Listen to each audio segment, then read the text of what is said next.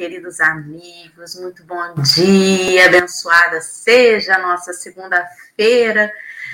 E aqui vamos juntos, reorganizando nossa casa mental, buscando aí o café espiritual que nos alimente, né, que não engorda, que a gente pode ir tranquilo e feliz. Estamos já cedinho com Dalva, com Regilene Nunes, com a Rejane Maria, a Leime, o Carlos Michelucci, Rosângela Gama, Sônia Centeno, a Sônia Vale, que está rindo de orelha a orelha, né, Soninha?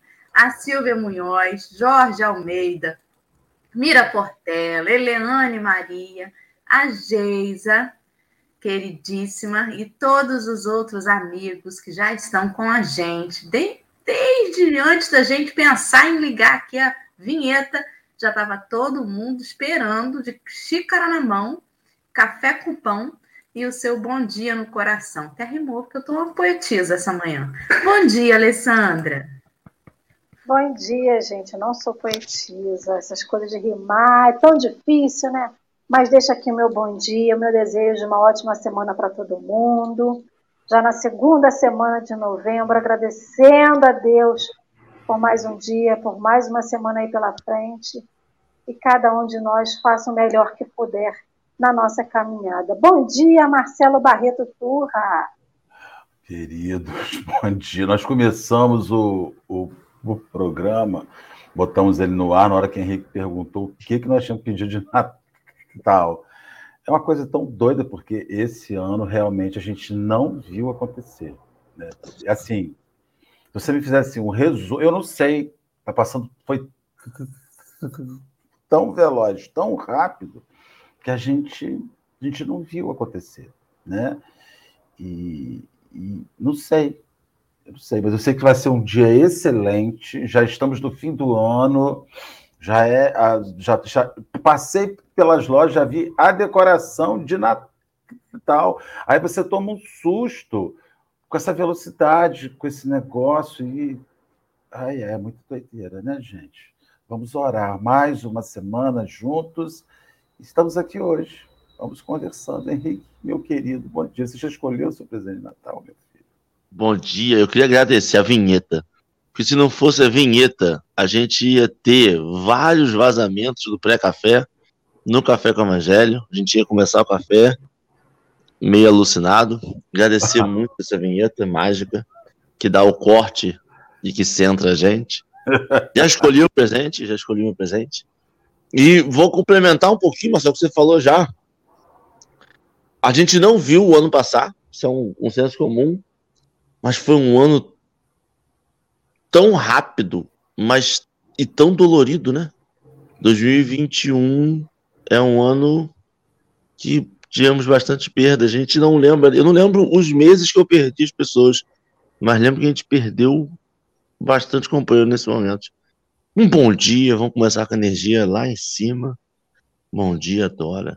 Vai, Dora. Puxa. Vamos então, meus amigos, lembrar que a gente não perde quem ama, né? É, é dolorido, é doído, é triste, como diz o Marcelo, a gente perde aquela figura daquela experiência, né? Uma vez Marcelo, uma vez Henrique, é essa oportunidade. O espírito vai continuar, mas vai ser outro nome, outra roupagem, outra relação. Mas mesmo assim, né? A gente sabe que continua, mas dói. Somos ainda. É, não sabemos lidar.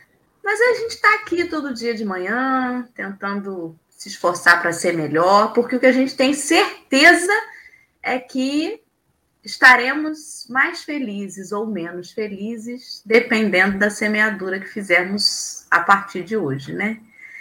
E é isso aí que nós vamos buscar para todos nós. Hoje nós vamos começar um novo capítulo. Eu já vou chamar a prece, mas antes de chamar a prece, só para situar os companheiros que quiserem já pegar aí o, o livro ou clicar no link que Marcelo já colocou para todos no chat no YouTube, no Facebook.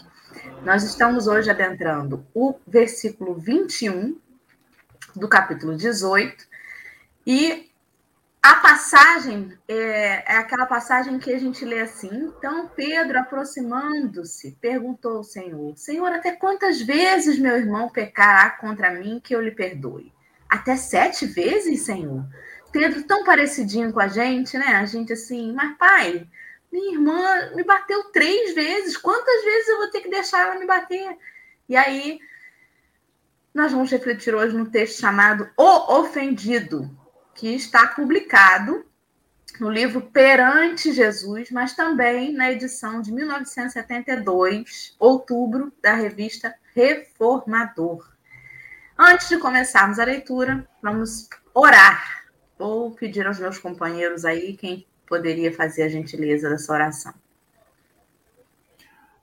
Tá, eu faço, Alberto, a prece de início aqui dos nossos bondosos espíritos pedindo a eles que nos orientem, pedindo aos que se sentem ofendidos que nos perdoem, ou pelo menos que nos.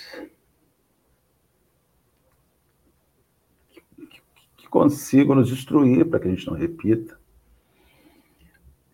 Vamos pedir àqueles que nos ofendem que, da mesma forma, nos orientem por que o fazem, porque muitas vezes nós realizamos na nossa vida atos que não percebemos.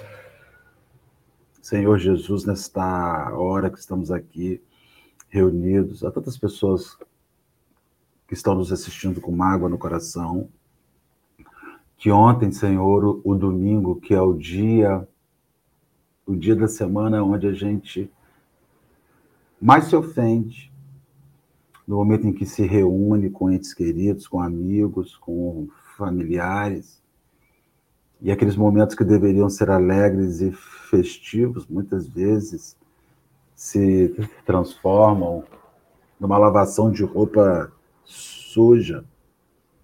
Por diversas vezes, Senhor, diversos domingos, por diversos finais de semana, nós colocamos relações longas, um fim por ofensas.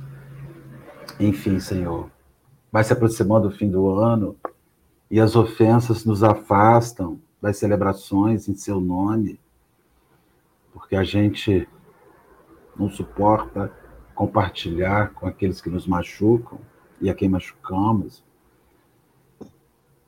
E hoje aqui reunidos nós queremos te pedir que nos dê este olho de ver entre ofensor e ofendido, que no fundo isso só serve para atrasar a gente em espírito e caminhada.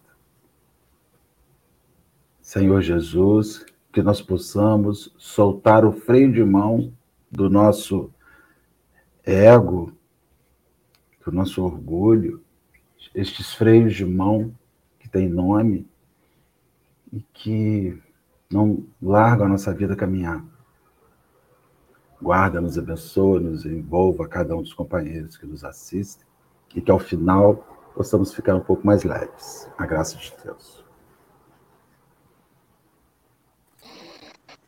Muito obrigada, Marcelo. Gratidão. Henrique, querido, você pode, por gentileza, fazer essa leitura para nós? Positivo. Se alguém te ofendeu, perdoa não sete vezes, mas setenta vezes sete vezes. O ensinamento do Cristo define com clareza as vantagens potenciais da criatura insultada ou incompreendida.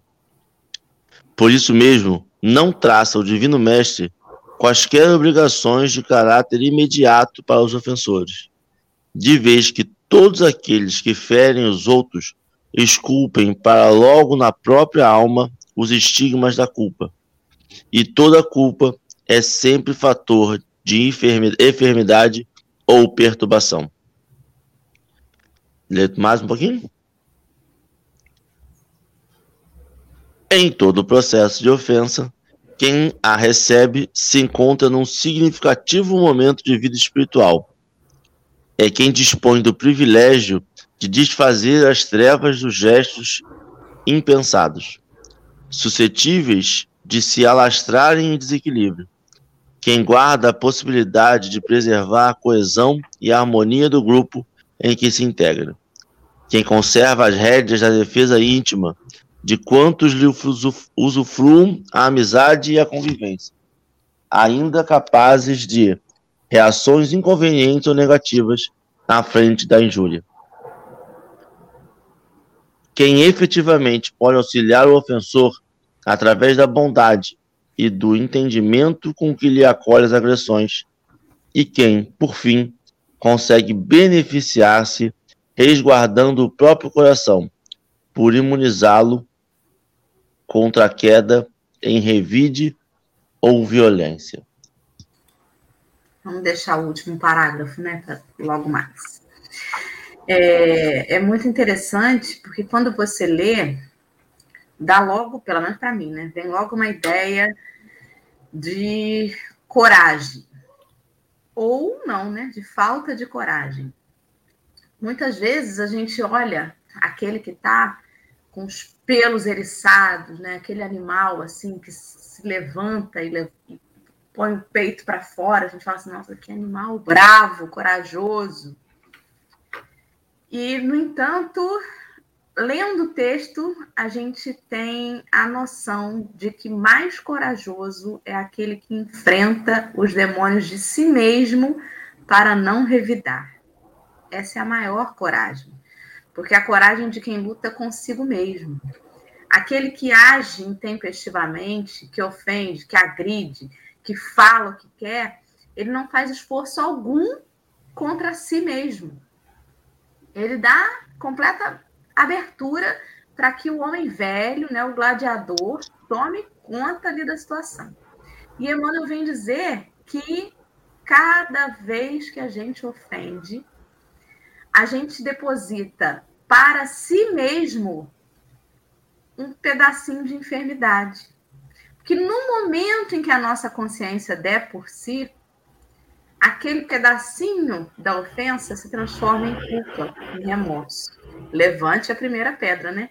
Quem nunca fez uma bobagem e depois ficou se remoendo, não devia ter agido desse jeito, não devia ter falado isso, não devia ter respondido, não devia ter tido essa atitude.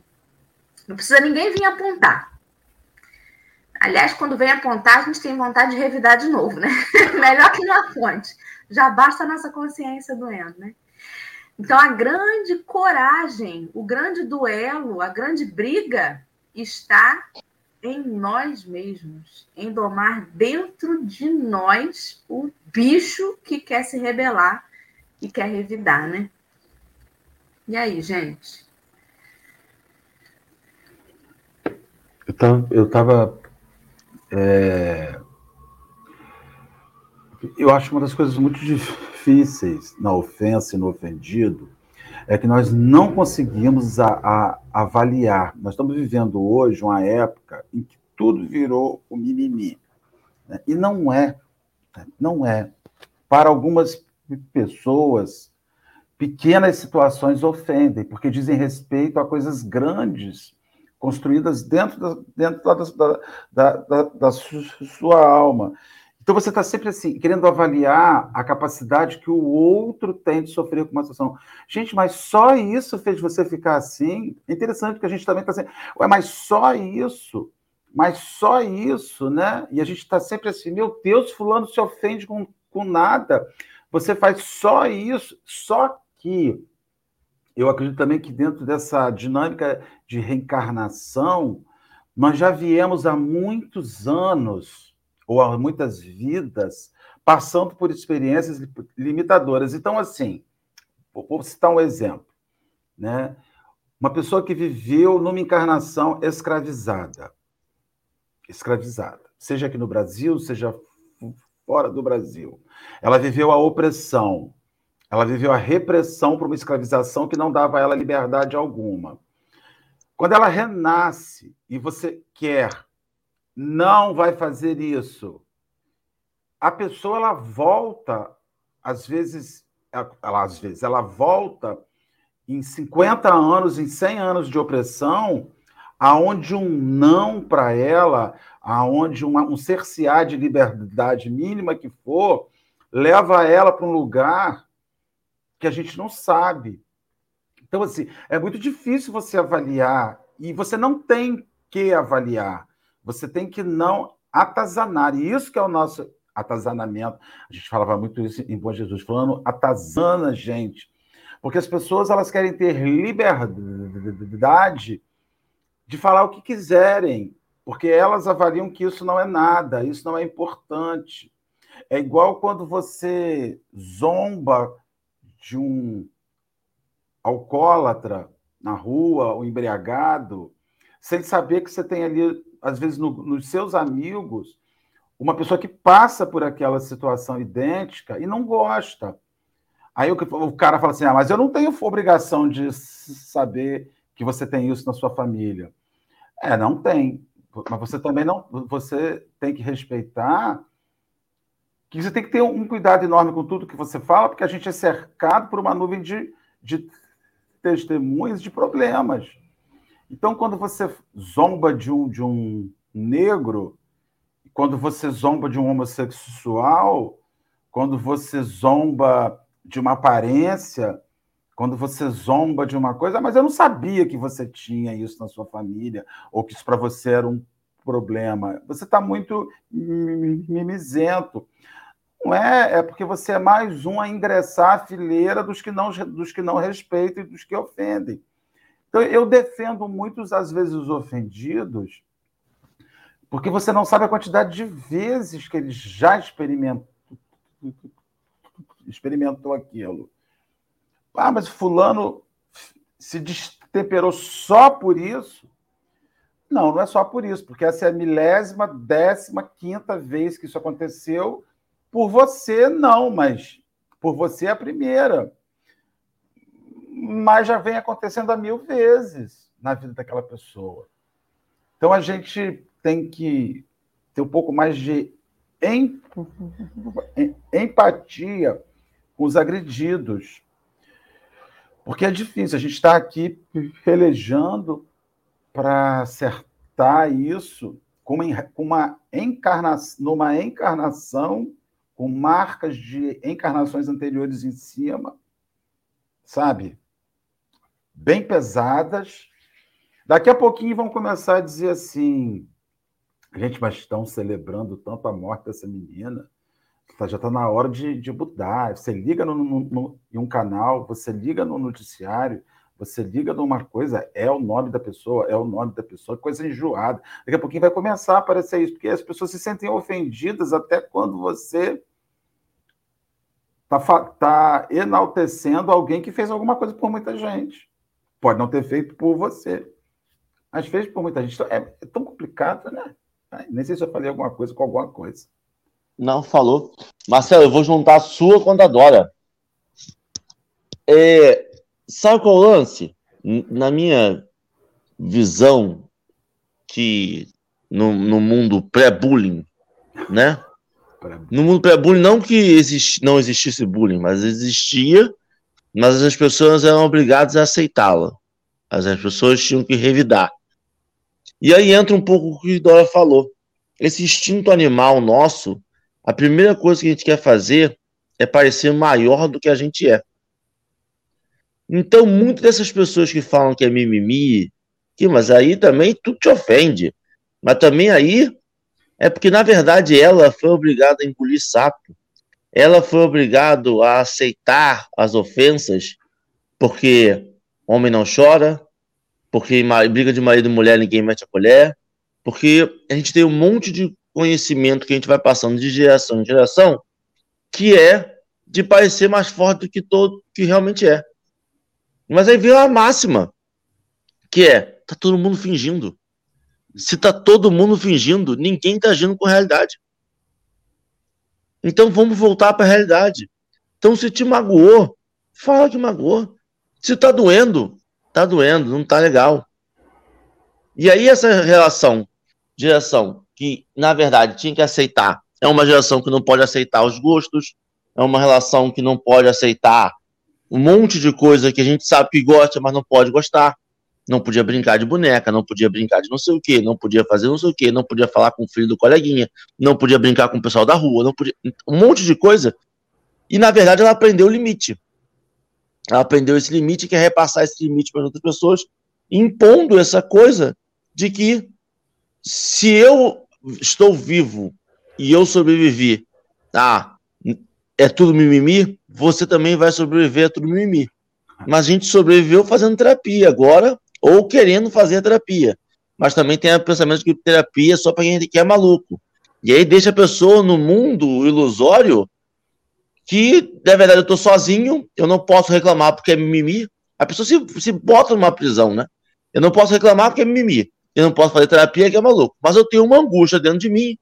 Eu tenho uma, um negócio dentro de mim, um, uma ebulição dentro de mim, que eu preciso soltar de alguma forma. E aí eu vou ofendendo ou vou para raiva. Porque eu tenho um sentimento retraído dentro de mim. Eu preciso soltar e sabe isso. O que, que acontece? Se você não reconhece esse sentimento e não trata, você joga para frente. A maioria dos, ofen dos ofensores, dos agressores, são pessoas completamente problemáticas. Ofendi, foram ofendidos. Que estão feridas. E aí ferem as outras pessoas. Porque em vez de entender assim, caramba, eu tô ferido, né? Eu tenho uma angústiazinha. Não. Ele fala assim: tá doendo em mim, vai doer em você também. Se eu aguento, você aguenta, né? E aí perpetua essa coisa de eu apanhei a infância inteira e estou aqui, então eu também vou te bater, né? Aí você perpetua se você não tratar, sem sentir quando você vê você está agredindo, porque a sua criança interior está fazendo pirraça. Instinto animal, instinto animal. Você vê um monte de vídeo de, de, de internet sobre resgate, um cachorro, um animal todo combalido, todo doente, todo precisando de carinho quando você vai chegar, ele rosna.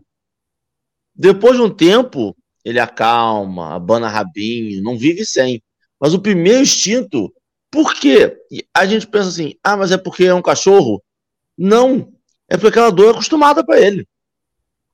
O novo sempre dá um, um, receio. E mesmo que seja o novo dele, esse novo eu não reconheço. Eu não quero reconhecer o novo eu que é capaz de perdoar esse novo eu que é capaz de admitir que aquele levantar da mesa me ofendeu. Pô, o fulano só levantou na mesa. Pô, mas levantou na mesa quando eu cheguei. Pô. Me ofendeu. Esse reconhecer desse novo eu, por isso que. E aí eu vou.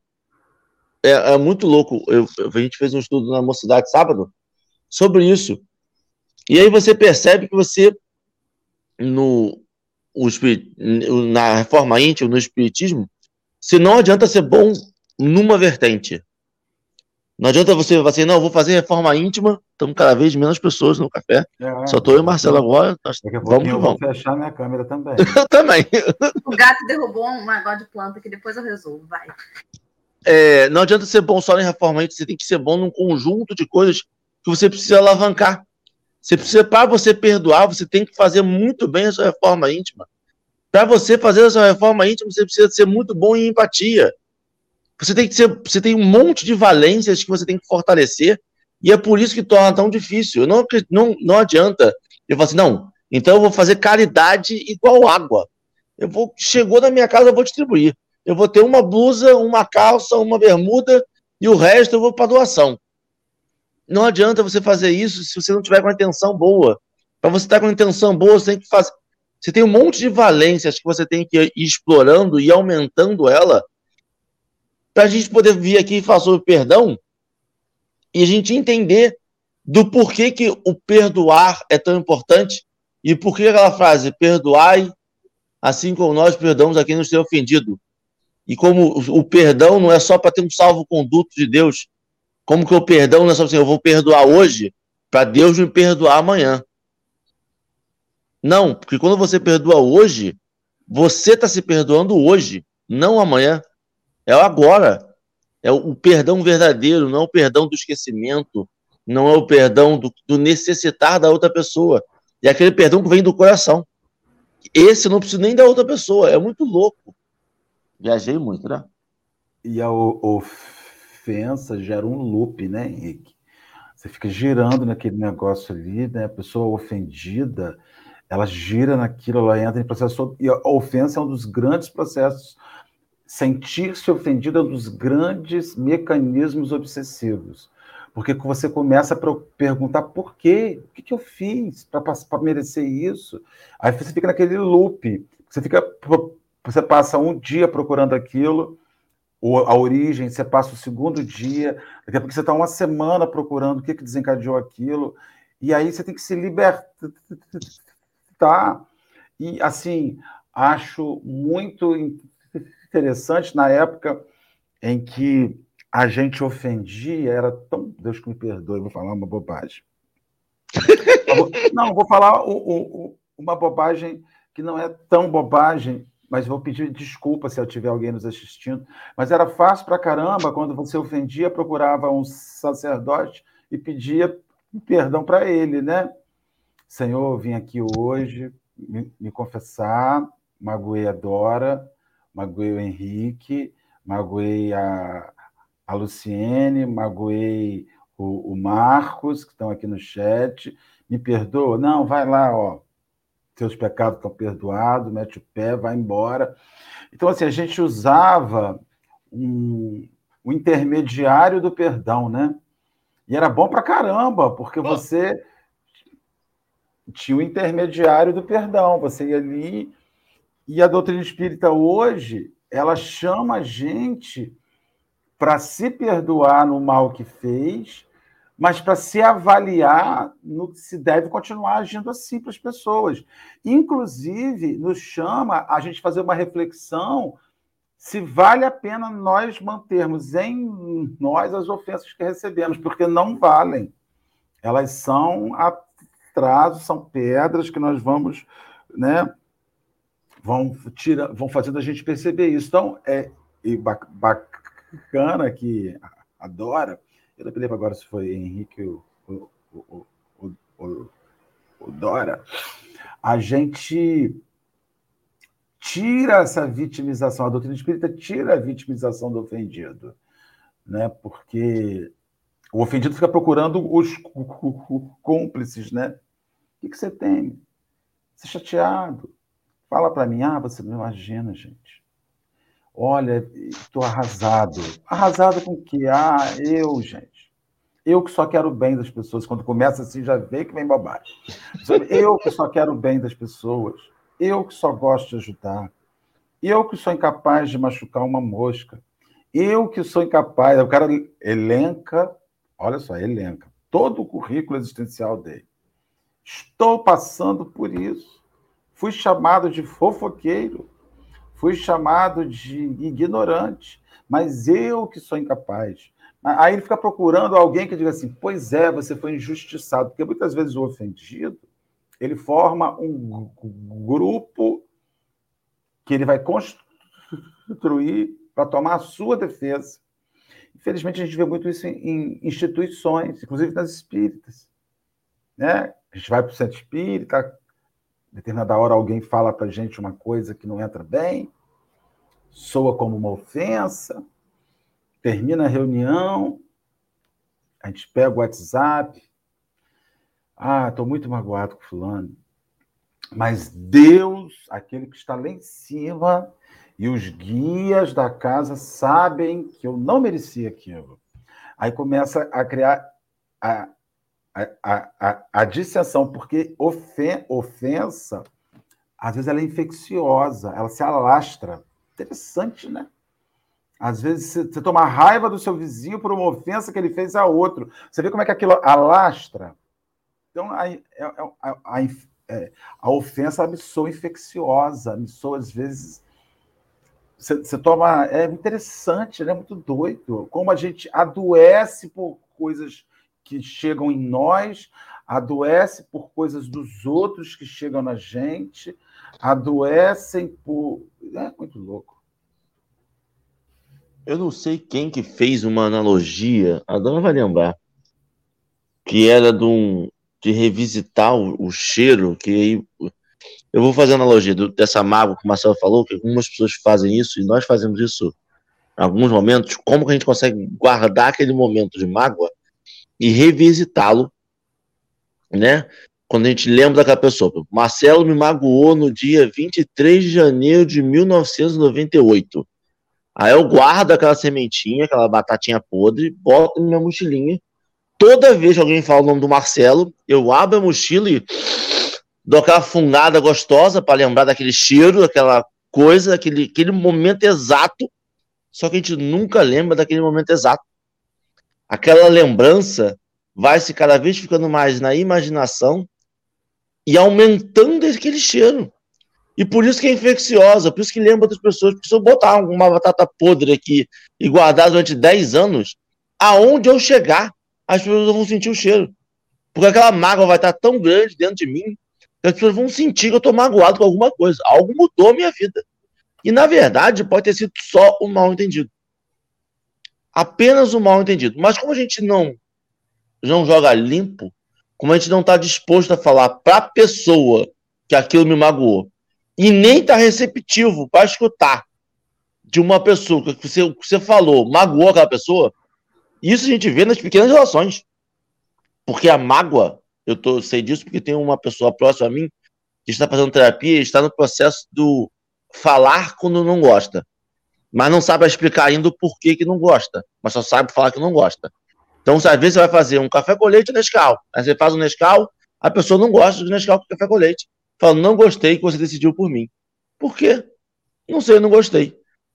E aí são pequenas atitudes, a pessoa fala isso, a outra pessoa não está disposta a ouvir. Pô, eu fiz com amor. Pô, eu, eu te levei em casa com amor. Mas eu queria ir de avião, eu queria ir de ônibus, eu não queria, eu queria ir sozinho, eu queria ir pensando na vida. Pô, mas eu peguei você e levei para você, você chegou em casa sequinho, não pegou chuva, não pegou nada, mas eu queria a gente não está disposto a ouvir que aquela atitude que a gente fez com um coração tão bom, aquela crítica que a gente achou que fosse construtiva. Eu pensei muito e falei, Dora, você precisa parar de vir de vermelho, porque as pessoas ficam ofendidas. E a Dora, mas eu peguei a blusa à toa, não foi nem pensando. A pessoa não está receptiva. Então, estar receptiva também conta muito para saber como que a pessoa vai falar com aquilo. É muito louco, né? Eu tenho uma grande preocupação com, é, com de repente pegar toda essa fala e dizer que a gente tem que ser saco de pancada dos outros. Não é sobre isso, né? Não é sobre isso. Ah, você não pode se sentir ofendido? Não, Pode, inclusive perceber que você se sentiu ofendido faz parte do seu autoconhecimento, porque aí você vai buscar a razão pela qual aquilo te magoa, te fere. É preciso fazer esse mergulho, né? Tudo bem. Mas não é um convite a que a gente seja saco de pancada, senão a gente fica igual o cachorro deitado no prego, né? Gemendo de dor, mas não levanta dali porque a dor ainda não foi suficiente para fazer ele levantar. Fala, Henrique. Mas sabe qual é o problema, Dora? Numa sociedade de hoje em dia, a gente vê saco de pancada, a gente vê a visão, um saco de pancada, a gente vê como o errado da história. A gente esquece que um saco de pancada pendurado, quieto, na parede, no teto, na academia, ele não faz mal para ninguém. O problema são as pessoas que vão lá e dão soco nele. A gente trata, a gente hoje em dia, infelizmente, na sociedade de hoje, a gente fala que a gente tem que revidar, a gente tem que falar, a gente, tem, a gente trata o saco de pancada no mesmo nível da pessoa que vai dar soco na cara. E não é. Não é. O saco de pancada nunca vai ser o soco na cara. E eu tô falando isso por quê? Porque a gente tem uma preocupação, a gente tem uma imagem muito depreciativa das pessoas que aceitam Oh, não? Pode falar. Não, não. É sobre a nossa saúde mental que eu estou dizendo. Desculpa de interromper. Mas assim, se eu tenho uma, uma, uma, uma, amizade tóxica, se eu tenho alguém que o tempo inteiro está fazendo comentários infelizes, e eu já sinalizei, olha, isso não é legal, eu não gosto disso, eu não sou obrigado a manter, assim, eu não, eu não quero desejar o mal a ninguém, mas eu não sou obrigada a manter aquilo porque aquilo me adoece, porque eu ainda não tenho o amor ágape de Jesus de não me sentir ofendido.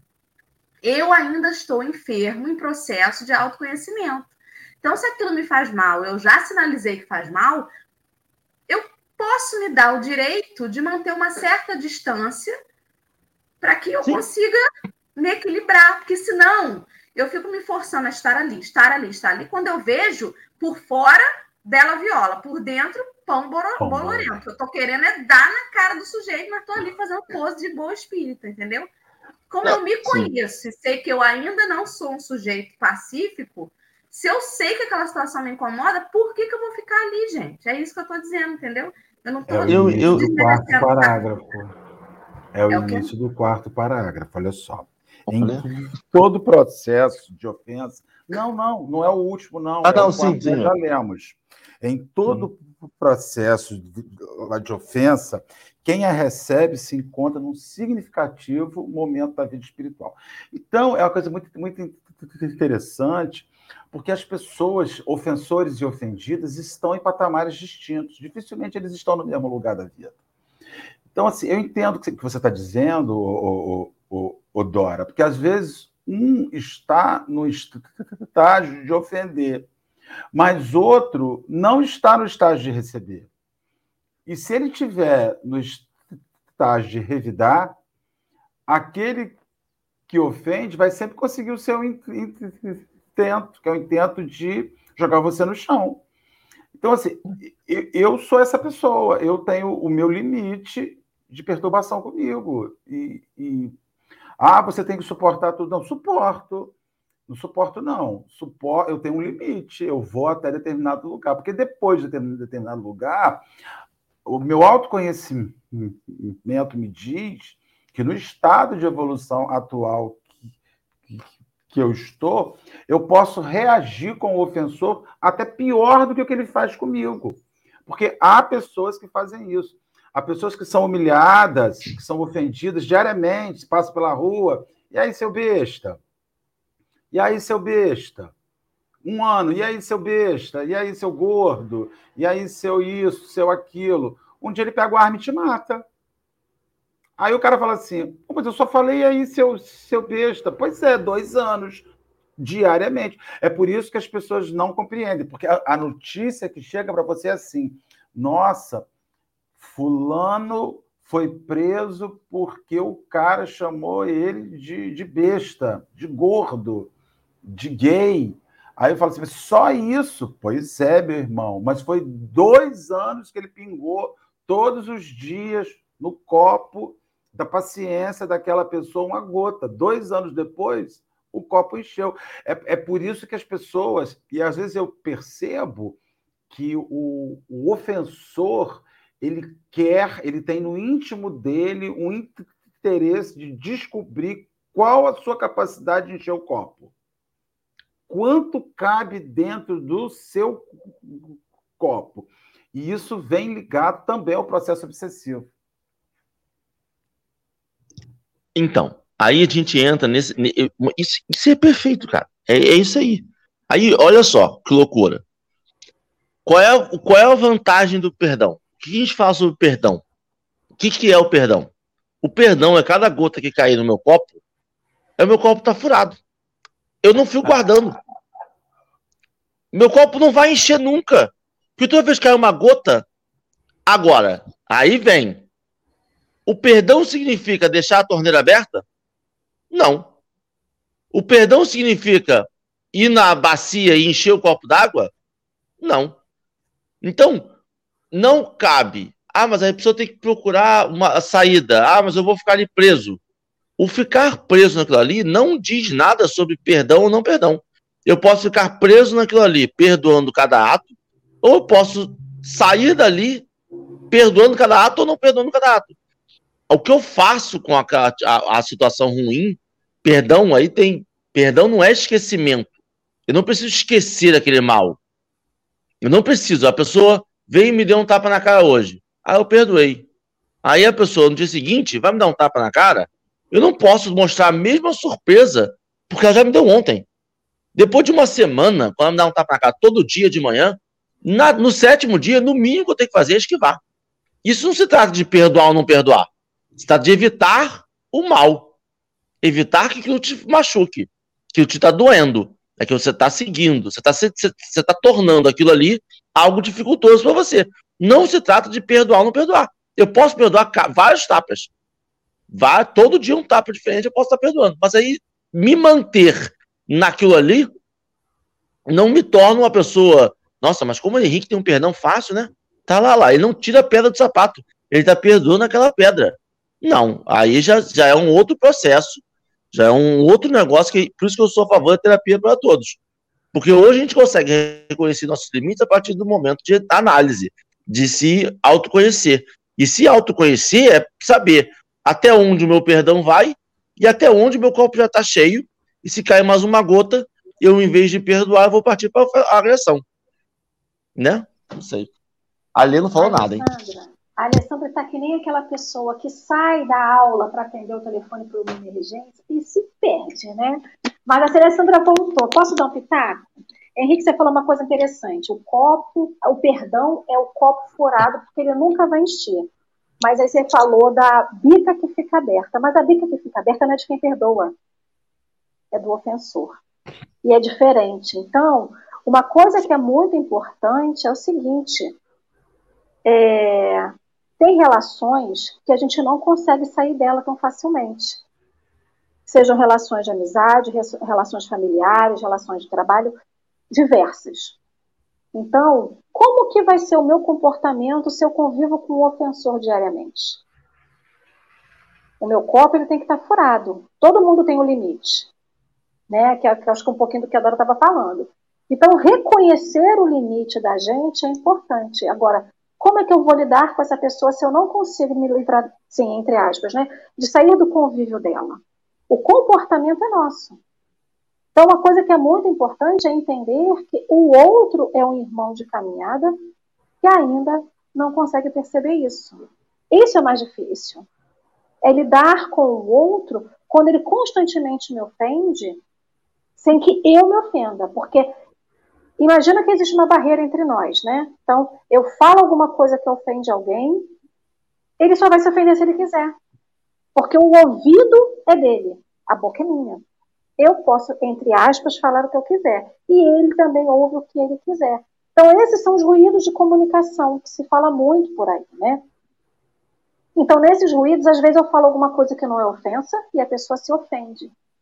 Então, é muito difícil se limiar entre o ofensor e o ofendido, porque nem sempre o que se fala é uma ofensa e nem tudo que se ouve é uma ofensa. Mas sim, tem muita ofensa que é dita que, dita, que lidar com isso é muito complicado.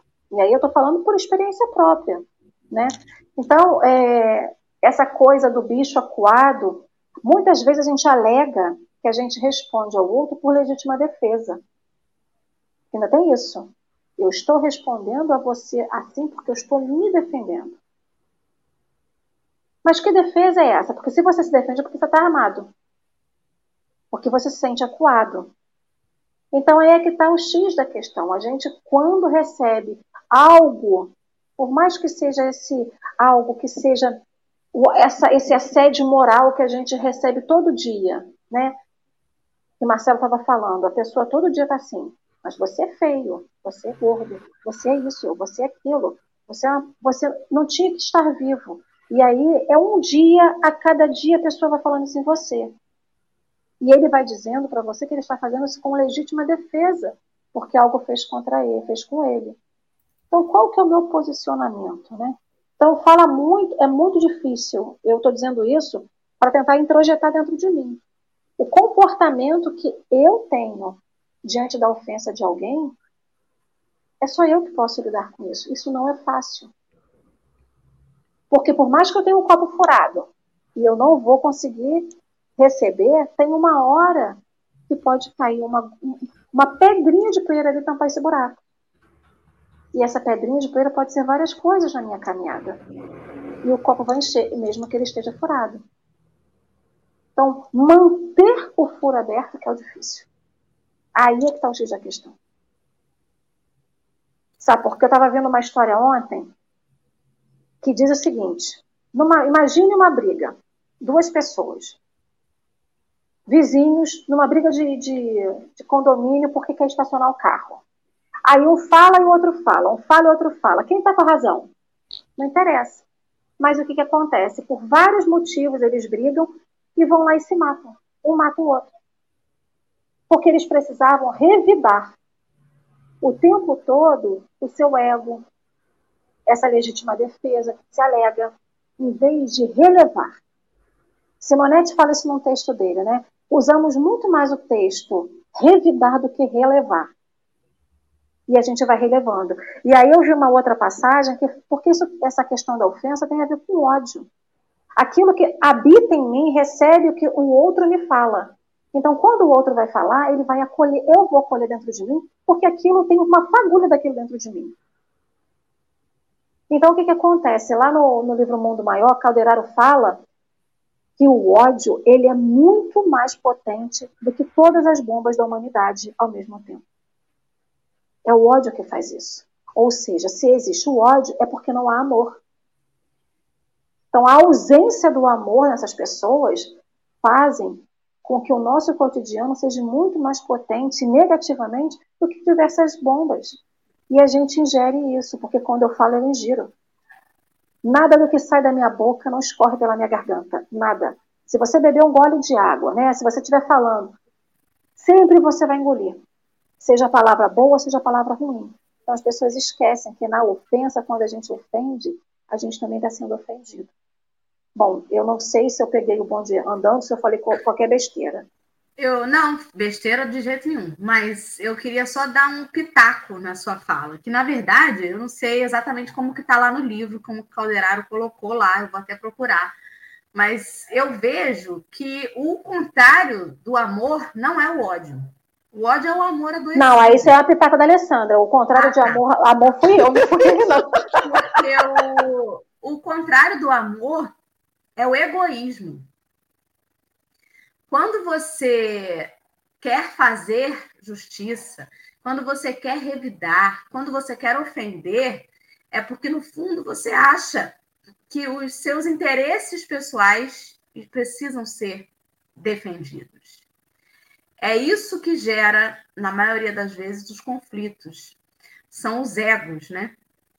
E é o nosso egoísmo, a nossa tendência a pouca farinha, meu pirão primeiro, essa é a maior antítese do amor. É por isso que é tão difícil ser um copo furado. Porque quando a gente se sente ofendido, é sobre mim. É sempre sobre mim, né? Quando você fala assim, faça o que quiser comigo, mas não faça com meu filho. É porque é meu filho. O que fazem com o filho do vizinho todo dia. E eu não estou tomando partido. É sobre meu, eu, minha posse, né? Então, no fim das contas, é isso. Eu vou terminar de ler ali o nosso textinho para a gente ir para as considerações finais. O ofendido, entretanto, tão somente obterá tudo isso caso se disponha a esquecer o mal e perdoar o adversário, prosseguindo sem reclamar na construção incessante do bem e na sustentação da harmonia. Por quê? Toda vez em que nos transformamos levianamente em ofensores, passamos à posição de doentes da alma, necessitados de compaixão e de socorro, a fim de que não venhamos a cair em condição pior. E é impossível não lembrar do Chico, né? Quando ele dizia que assim é muito ruim quando alguém me magoa, mas é muito pior quando eu sou aquele que causa o mal a alguém. Né? E aí, Henrique, você que ficou assim apavorado com esse final, que fez gestos, o que veio à sua mente para as suas considerações dessa manhã? Dora, sabe o que eu penso? Metendo uma analogia.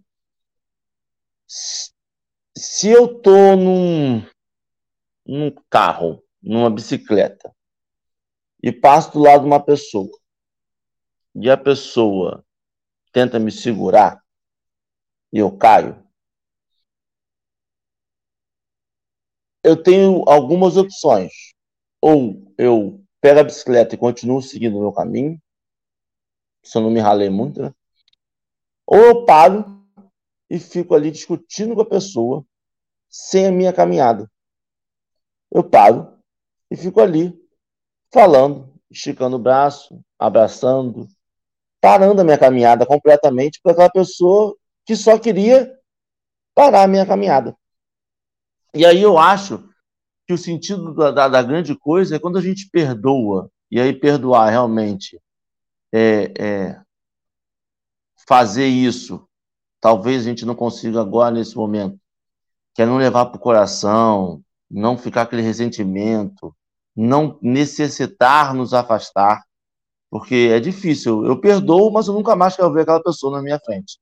Isso não trata-se perdão o puro e simples. Porque a partir do momento que nosso ainda me dói, ainda tem um motivador de um afastamento, eu não posso estar perdoando de coração. E, gente, e aí a gente entende que é difícil, porque a gente está ainda está evoluindo, a gente ainda está aí, estamos aqui ainda. Não é um chat de desencarnados, não é chat de espírito guia, nós ainda estamos aqui ainda, fazendo café com o evangelho. E a gente entende que é, que é difícil, mas a gente tem que chegar lá naquele momento. A gente tem que praticar isso de alguma forma, a gente tem que tentar chegar lá. E aí, a partir do momento que a pessoa. Eu tenho duas opções. Ou eu me ligo em algo que eu sei que não é bom, que é ofensa, ou eu me ligo em algo que eu sei que vai me trazer algo positivo, que é o perdoar. Ah, mas eu não consigo perdoar tudo. Perdoa o que você consegue. Se o perdão que a gente consegue hoje é afastar, a gente vai conseguir afastando, tentando sempre trabalhar para o mais. Porque senão a gente acha a gente causa um comodismo que o que eu fiz está bom e vamos que vamos.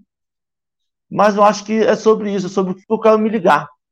Toda vez que a gente é ofendido, toda vez que a gente está aqui, toda vez que a gente acorda, a gente tem opções com, com o que a gente quer se ligar. A gente quer se ligar com a ofensa ou com o ofensor. A gente, eu fico pensando, se uma pessoa vem me ofende, e eu acho, na minha mente, que a gente julga ainda, eu acho ele um espírito extremamente evoluído, que está na Terra para se testar, que está na Terra que vai ficar aqui no umbral, vai não sei o quê. E eu me ligar emocionalmente a ele, no sentido de toda vez que falar o nome dele, eu vou cuspir no chão. Toda vez que falar o nome dele, eu vou dar três toques na parede, para na madeira, para me afastar dele. Eu estou me vinculando àquele espírito que eu sei conscientemente que não é de luz. Eu tenho que cessar isso. E aí eu fico pensando muito que a gente acha que muito é dois e dois são quatro. A gente tentou levar para matemática. A gente fala do copo, da goteira, mas a gente esquece que a gente pode tirar o copo do prato da goteira, a gente pode fechar a torneira. Existem métodos de fechar a torneira, existem métodos de você tentar fazer com aquilo. Só que a gente tem que lembrar sempre que aquilo que ofende a gente é algo que está dentro da gente ainda. Se eu, a pessoa, é o que o Dória sempre fala, se eu passo na rua hoje e a pessoa fala, você é feio, eu vou dizer, rapaz, que bicho doido. Passei, o cara me chamou de feio. Nem me conhece. Olha que doideira. Agora, experimenta eu diria se arrumar. Assim, eu tenho espelho em casa. É. Aí não, agora experimenta se arrumar para festa de casamento, aniversário, seu aniversário. Todos os amigos convidados. Aí a pessoa, mãe, pai, cônjuge, filho, olha para você, você vai assim? Não, bota tua roupa, pelo amor de Deus. Aquilo vai te magoar. Porque a gente escolheu, ah, ok, aquela pessoa tem acesso a gente, a gente sabe que aquilo ali magoa a gente. A gente deu uma abertura para aquela pessoa que está ali. Mas se eu estiver bem, vou falar, tá doido, tô feliz da vida. Não vou, vou tô bem, tô confortável. Vou assim. Mas se eu tiver um pouquinho de insegurança, eu vou trocar de roupa. Então, a gente tem que se reconhecer sempre que, às vezes, aquela, aquela coisa que está ali latejando na gente, pela dor, pode ser algo que a gente não quer demonstrar para todo mundo. E aí é só um, poxa, viram? Não era para ter visto. E a gente tem que trabalhar isso na gente. Falei muito, me perdi muito. Muito obrigado pela paciência. Quem fala agora? Vamos, gente. Considerações? E a gente abriu aberto ao mesmo tempo. Vai lá, Marcelo. Vai, Alessandro. Não, eu vou fazer então, tá. rapidinho aqui minhas considerações finais. Rapidinho, vou fazer aqui para passar para você a palavra, e você rapidinho mesmo. É, a gente tem que se perguntar se o que de fato nos ofende tem motivos para aquilo, porque tem gente que se sente ofendido pela felicidade do outro. É interessante, né? Que a ofensa na gente, que é, e essa ofensa chama-se inveja, né? É interessante, né? Você vê seu vizinho adquire um automóvel novo, Aí você fala assim, pois é, tanta gente passando necessidade, esse cara comprando um carro agora. Se magoa, isso é inveja. Então a gente tem que separar muito o que é ofensa, o que é inveja que nos ofende, o que é o sucesso que nos ofende, o que são os resultados que a pessoa tem que nos ofende. Porque as pessoas, elas, quando elas ofendem, eu tenho a impressão que elas mostram para nós uma coisa um fracasso da gente. O ofendido quase sempre é um fracassado numa situação, sabe? Quando. Aí o Cristo diz assim: olha, você está se ofendendo, você está fracassando. Primeiro, porque você permite que essa situação te magoe, principalmente quando ela não é verdade, né? E, mas você sente aquilo como verdade. Então, acho que a gente precisa fazer sempre uma auto-reflexão sobre o sentido, por que, que aquilo me perturba, por que, que aquilo me, me, me, me ofende, me magoa. A gente tem que se perguntar qual é a verdade nessa ação que me perturba. Existe ou o problema é meu?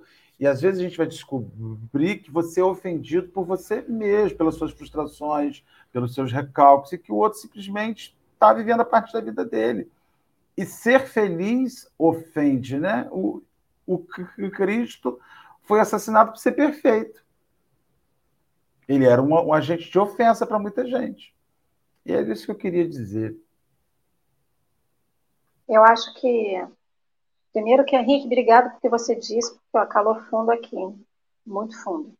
Porque eu visito, né, quando vocês falam, eu vou visitando tudo aquilo que há dentro de mim. Enquanto eu ainda me sinto ofendida, por várias pessoas. Então, gratidão. Mas uma coisa que eu acho que a gente tem que tentar entender é o seguinte: independente do papel que a gente execute na vida, de ofensor e ofendido, porque estamos ambos nesse papel ainda, é que a gente não leve isso para o coração e não busque uma maneira constante da vingança. Porque quando a gente se sente ofendido, até pela felicidade do outro, a gente quer se vingar do outro. Quando a gente ofende, e a gente não percebe, a gente recebe a vingança do outro. E tudo vai gerar comprometimento, né?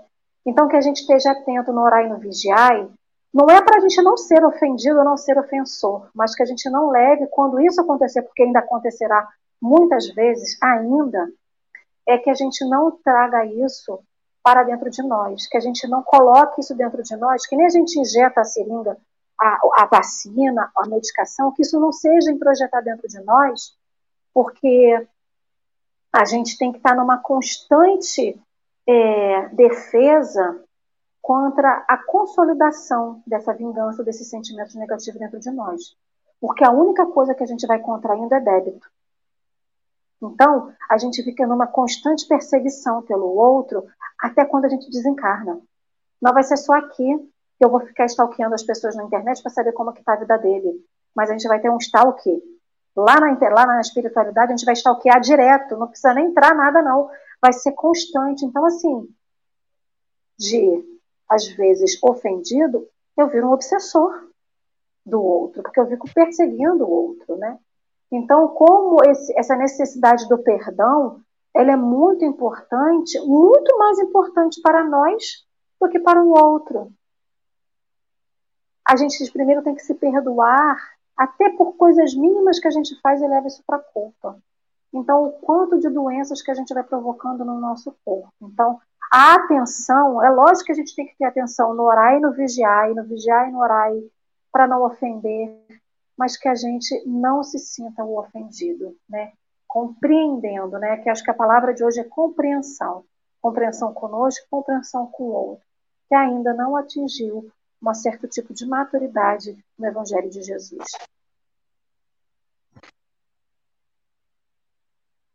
Chegamos ao final do nosso café. Você manhã. não fez consideração final.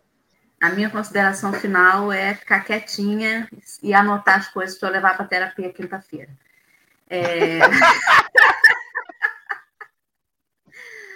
Vamos agradecer a. Fala, Faça por mim. Eu só da última com a Ali que Ali e Marcel falam perfeitamente. Eu só preciso um negocinho. A gente não pode terceirizar de novo. A gente tem uma mania de terceirizar. quando a gente passa a se preocupar com o ofensor em vez do ofendido, que somos nós, quando a gente passa a se preocupar com a ação do outro, a gente está de novo postergando, procrastinando. E eu digo isso com um grande procrastinador que eu descobri que eu sou. Eu fico me preocupando com, não, mas fulano não podia falar isso, não podia fazer aquilo, não podia, não podia, não podia. Só que eu não tenho controle sobre a vida do outro, eu tenho controle sobre a minha vida, sobre a minha ofensa. Eu tenho que saber o que eu, eu preciso passar por aquilo, então eu vou parar com aquilo. Agora, enquanto eu ficar me preocupando com a vida do outro, mesmo que seja na situação de ofendido e ofensor, eu estou preocupando com a vida do outro. E você está aqui para preocupar com a sua vida, com a nossa vida. A gente não vai passar para essa encarnação se preocupando com o outro, mesmo sendo pai e mãe. Tchau. A vozinha de Teletube. Exatamente.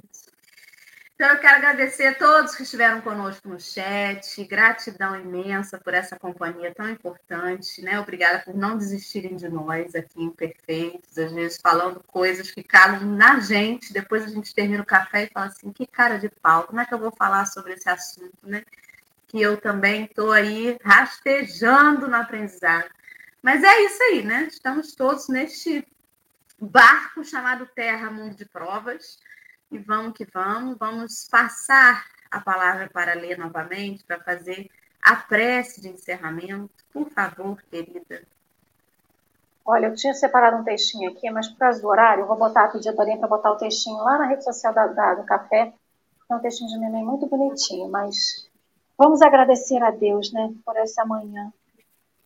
Pela consciência, Senhor Jesus, do quanto ainda temos que melhorar, do bálsamo que o texto de hoje traz para o nosso coração, para que a gente perceba qual é o nosso papel nesse momento.